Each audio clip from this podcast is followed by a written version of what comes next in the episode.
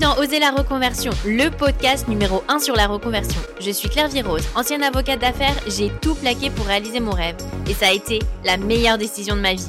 Si toi aussi tu as choisi une carrière par défaut ou pour faire plaisir à ton entourage, tu te demandes ce que tu fais encore dans ton job, découvre ici chaque lundi des invités qui te ressemblent et qui ont osé la reconversion dans tous les domaines. Ils nous racontent leur success story pour à ton tour oser la reconversion. Après avoir écouté plus de 100 invités reconvertis avec succès depuis plus de 3 ans, c'est maintenant à votre tour de sauter le pas. Tout au long du mois de novembre et à l'occasion de la journée nationale de la reconversion du 21 novembre, plongez-vous dans notre challenge 30 jours pour oser la reconversion.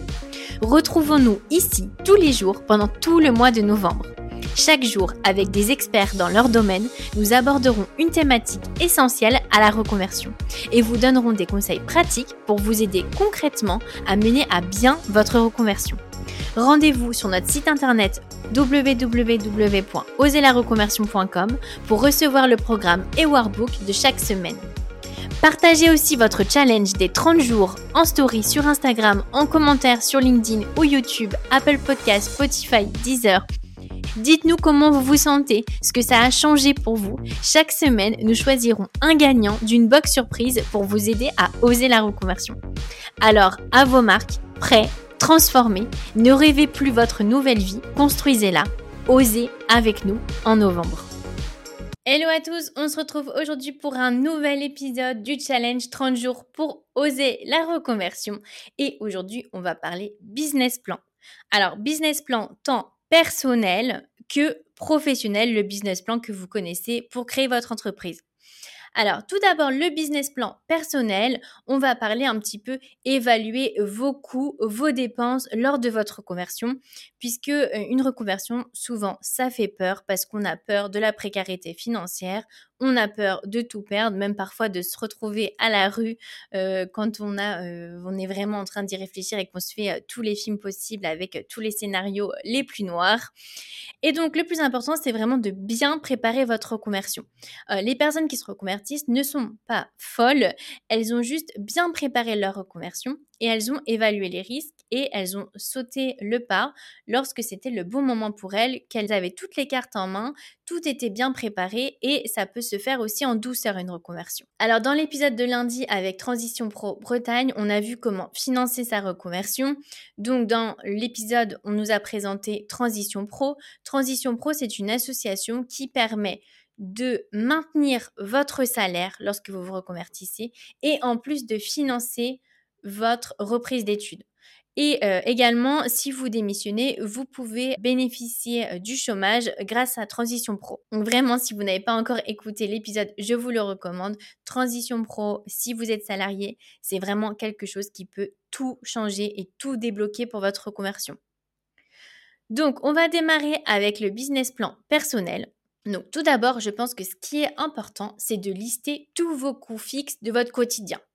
Donc, les coûts qui sont impossibles à réduire. Donc, ça va être votre loyer, vos prêts si vous en avez, votre coût de nourriture un petit peu euh, moyen, euh, ça va être votre abonnement de téléphone, votre abonnement euh, internet. Voilà, listez tous vos coûts fixes qui sont impossibles à réduire.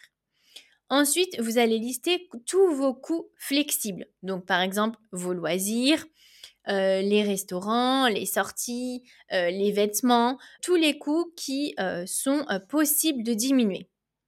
Et ensuite, à l'inverse, vous allez lister vos entrées d'argent possibles. Donc, par exemple, ça va être le financement de transition pro, ça va être le chômage si vous pensez que vous pouvez, par exemple, avoir une rupture conventionnelle. On verra la semaine prochaine d'ailleurs comment négocier sa rupture conventionnelle avec une ERH. Euh, ça peut être le financement du CPF si vous pensez que vous allez devoir reprendre vos études. D'ailleurs, dans les coûts, euh, listez bien aussi les coûts de votre reconversion.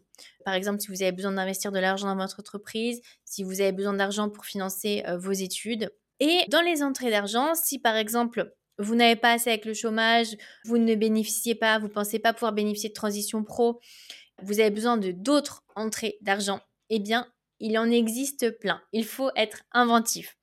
Et donc, euh, dans euh, Oser la reconversion, j'ai eu tout un tas de témoignages comme ça euh, d'invités qui se sont reconvertis sans le chômage et ils nous ont un petit peu expliqué comment ils avaient fait. Et par exemple, une idée que j'avais trouvée hyper intéressante, c'était avec Adrien Garcia d'Entreprendre dans la mode, maintenant devenu The Bold Way Podcast. Il nous expliquait que lui, en fait, quand il s'était reconverti, qu'il avait repris 5 ans d'études de mode, donc c'est assez conséquent quand même. Il nous a expliqué qu'en fait, tous les week-ends, il allait dormir chez un ami et il louait son appart en Airbnb. Alors voilà, c'est une entrée d'argent assez facile. il suffit en fait de s'organiser. Ça peut être aussi, par exemple, de donner des cours à des étudiants avec Academia. Ça peut être de prendre un job en plus le week-end, par exemple, un job de serveur, prof de sport, euh, voilà, il y a plein d'entrées d'argent possibles. Euh, faut se dire quand même que c'est qu'un temps en fait. Votre conversion, ça va pas durer euh, très longtemps. Donc, il faut pas hésiter à un petit peu ouvrir le champ des possibles vers d'autres jobs, des activités que vous n'avez pas l'habitude de faire, mais qui vont vous permettre de vous reconvertir.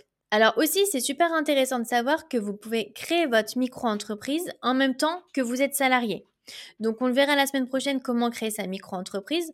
Donc, par exemple, si vous, vous avez envie de vous lancer en tant qu'entrepreneur, vous pouvez dès maintenant, en tant que salarié, créer votre micro-entreprise et euh, lancer un petit peu votre business comme un side project. Ça permet un peu avant de vous reconvertir et de vraiment sauter le pas de la démission, de voir un petit peu comment ça prend, si vous avez vos clients, et puis de faire une transition en douceur. Je sais qu'on a eu beaucoup d'invités dans Oser la reconversion qui ont fait cette transition en douceur. Ils euh, ils se sont pas euh, réveillés un jour en disant je démissionne et puis demain bah, je, euh, je lance mon business. Les deux se sont faits en même temps.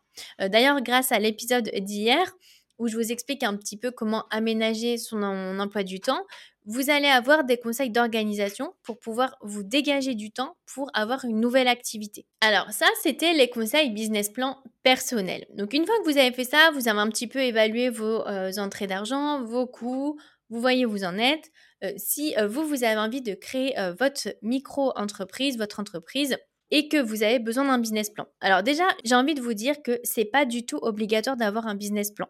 Euh, moi, quand je me suis reconvertie, je n'en avais pas. On m'en a jamais demandé. Un business plan, ça va être utile, par exemple, si vous avez besoin de faire un prêt, euh, auprès d'une banque. Vous allez par exemple demander un petit peu des subventions de la région, du département ou autre pour créer son entreprise. Là, vous allez avoir besoin d'un business plan. Déjà, c'est pas forcément obligatoire, donc euh, vous pouvez très bien créer votre micro-entreprise avec le coaching de la semaine prochaine, vous lancez comme ça sans business plan, c'est pas euh, obligatoire. Donc déjà, c'est important de le rappeler parce que parfois on se fait une montagne euh, du business plan et ensuite c'est pas si compliqué que ça. Je vais vous expliquer dans l'épisode d'aujourd'hui comment le faire et aussi c'est important que vous téléchargiez le workbook sur www.oselareconversion.com. Dans le workbook, vous avez un exemple de business plan. Donc vous avez vraiment des tableaux que vous pouvez remplir pour créer votre propre business plan. Donc, c'est pas si compliqué que ça. Le business plan, c'est quoi? C'est euh, un document euh, synthétique en fait qui permet de présenter de façon simple votre projet. Donc, l'intérêt d'un business plan, c'est de montrer que vous allez créer un business qui va être viable. Ça veut dire vous avez un projet qui va intéresser euh, votre clientèle cible, qui va intéresser le marché et que vous pensez que vous allez avoir suffisamment de revenus, que ça va marcher, que vous allez être bénéficiaire. Donc en fait, on va avoir plusieurs parties dans votre business plan pour montrer tout cela. Donc la première partie, vous devez présenter le projet dans sa globalité et l'équipe fondatrice. Donc en gros, à ce moment-là, vous allez devoir présenter euh, les fondateurs de votre projet, donc, c'est important de montrer que tous les fondateurs, si vous êtes plusieurs, euh, sont complémentaires sur ce projet. Si vous êtes tout seul, euh, c'est important de montrer que vous, vous avez plusieurs compétences. N'hésitez pas à mentionner un peu votre CV, ce que vous avez déjà fait, vos passions, montrer que vous êtes la personne idéale pour ce projet. Ensuite, vous présentez un peu euh, globalement et brièvement votre idée et votre projet. Ensuite, la deuxième partie, vous allez faire une analyse concurrentielle. Donc réaliser une étude de marché et de la concurrence. Alors comme ça, ça paraît super compliqué. En fait, ce n'est pas du tout compliqué. En gros, il faut réfléchir à ce que vous avez envie de faire. Et à partir de là, il faut faire une étude de ce qui existe déjà sur le marché. Donc, je ne sais pas, par exemple, si vous voulez faire un rouge à lèvres, mettons, eh bien, vous allez voir les entreprises qui sont déjà présentes euh, sur le marché du rouge à lèvres, qu'est-ce qui se fait, euh, quels sont les prix pratiqués? Dans la gamme où vous voulez être. Par exemple, est-ce que vous voulez être luxe, accessible, moyenne gamme? Donc vraiment, il faut réfléchir un petit peu à comment vous voulez vous placer et puis à tout ce qui se fait sur le marché. Donc là, par exemple, vous allez pouvoir aller faire des études de prix, de ce qui se fait, et aussi faire des sondages. Par exemple, si vous, votre clientèle, c'est la clientèle de Sephora, mettons, vous pouvez aller devant Sephora et puis faire des sondages auprès des, personnes qui sortent de Sephora pour un petit peu évaluer leurs habitudes d'achat. Parce qu'il faut se dire que si votre clientèle cible, c'est la clientèle de Sephora, bah du coup, en allant devant Sephora et en leur posant des questions, vous allez pouvoir être renseigné sur votre clientèle cible. Donc voilà, c'est pas plus compliqué que ça. Euh, c'est vraiment un travail de recherche et en gros, ça demande un petit peu de temps, mais vous n'avez pas forcément besoin de faire appel à des personnes experts pour faire cette analyse. Donc ensuite, troisième partie, votre business model. Alors, vous allez voir, il y a un template un formulaire à compléter dans le cahier d'exercice workbook. C'est vraiment super intéressant et c'est à ce moment-là, grâce à votre template, que vous allez pouvoir vraiment réfléchir à votre projet. Et donc là, faut être super précis. En gros, par rapport à l'étude que vous venez de faire du marché, donc, par exemple, je reprends euh, votre habitude de euh, clientèle chez Sephora. Vous allez réfléchir à votre modèle. Est-ce que, par exemple, votre clientèle, vous, elle fait plutôt euh, du shopping sur Internet, plutôt en physique? Quel prix elle a l'habitude de mettre? Est-ce qu'elle achète plutôt une fois par semaine, une fois par mois? Est-ce qu'elle regarde la télé? Est-ce qu'elle écoute la radio? Est-ce qu'elle écoute des podcasts? Est-ce qu'elle suit des influenceurs? Donc, en fait, grâce à cette étude, vous allez pouvoir vraiment réfléchir à comment vous allez mettre en place votre business model. Et donc ça, en fait, c'est vraiment super précis. Vous allez réfléchir à une idée globale de votre business. Donc ça va être quels sont vos partenaires clés, quelles sont vos activités clés, quelles sont vos ressources clés, la proposition de valeur, qu'est-ce qui vous, vous distingue des autres, vos relations avec les clients. Par exemple, si vous êtes luxe, vous allez avoir des relations clients vraiment génialissimes, un SAV, vos canaux de distribution. Donc justement, c'est ce que je disais avec Internet en point physique les segments de clients euh, qui sont euh, votre clientèle cible, et ensuite la structure des coûts et les flux des revenus. Donc structure des coûts, euh, quels seront vos coûts et flux de revenus, comment vous allez gagner votre argent. Donc ça, c'est un document qui est présent dans le workbook. Je vous en ai parlé rapidement, mais vraiment, c'est très détaillé dans le workbook. Et donc, ça vous permet de réfléchir globalement à votre entreprise. Vraiment, il faut que ça soit aussi précis que possible et que si demain, vous vouliez créer votre entreprise, tout est dans votre business plan il faut en fait se projeter et puis euh, définir ce que vous, vous avez envie de faire, dans le sens où il n'y a pas de bonne réponse.